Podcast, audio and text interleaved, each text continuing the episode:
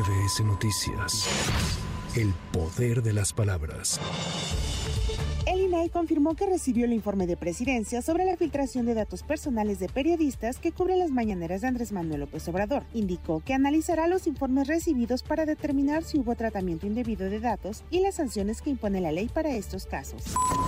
El informe señala que la extracción ilegal de datos se realizó desde España a través de la cuenta de un usuario que colaboró en comunicación social del Poder Ejecutivo y no fue eliminada. Es la voz del coordinador de Estrategia Digital Nacional, Carlos Emilio Calderón. Se utilizó una cuenta de usuario que ya no trabaja aquí para extraer ilegalmente estos documentos. Se identificó que el acceso a la aplicación durante la extracción fue desde direcciones IP registradas en España. Es decir, que los datos a los cuales se tuvo acceso con esta contraseña de forma ilegal fue desde España. Y obviamente se está cooperando con todas las autoridades correspondientes en la investigación. Importante saber que el aplicativo como tal no fue vulnerado.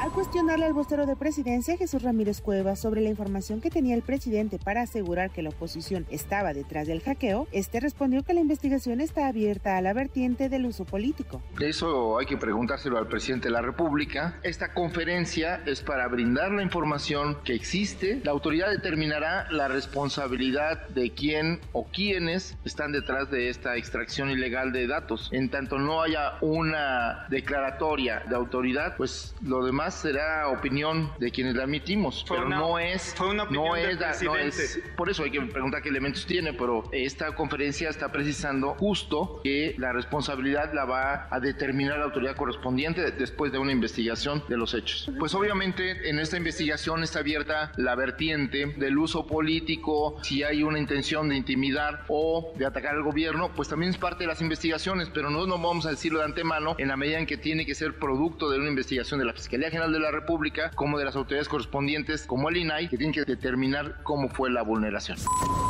Este lunes, la aspirante presidencial Xochitl Gálvez inició con la llamada Conferencia de la Verdad que presentará tres veces a la semana. En su primera mañanera destacó que el presidente ha dicho más de 130 mil afirmaciones falsas, engañosas o que no se pueden comprobar. En promedio son 103 mentiras diarias. Y la mentira más grande de este sexenio es que ellos no mienten. La segunda mentira más grande de nuestro tiempo es que México está mejor que nunca, aseguró.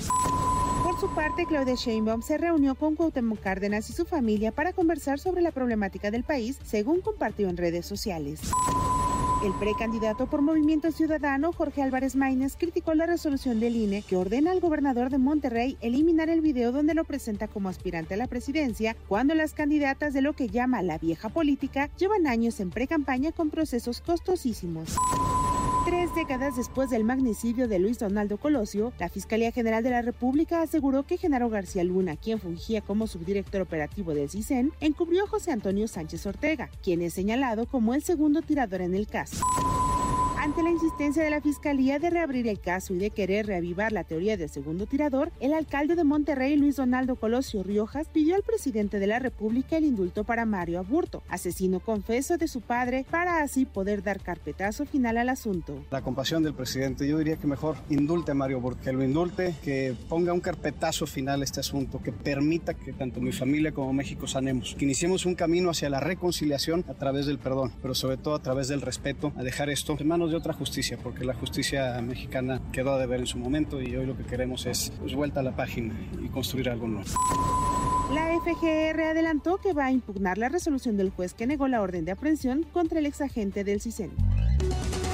Este lunes reanudó parcialmente el servicio de transporte público en el municipio de Taxco, tras una semana de suspensión por presuntas amenazas de grupos delictivos.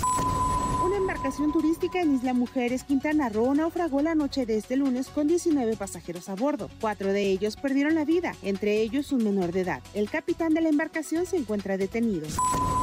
Falta de elementos, el juez de control Jorge Quiroz Quintero liberó a los dos presuntos responsables de la privación ilegal de la libertad de la buscadora de Salamanca, Lorenza Cano, quien se encuentra desaparecida desde el pasado 15 de enero. El colectivo de desaparecidos Guanajuato responsabiliza al gobernador Diego Sinué de la seguridad de los colectivos.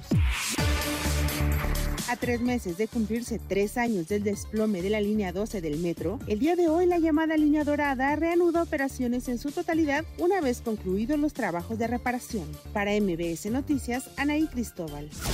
MBS Noticias. El poder de las palabras.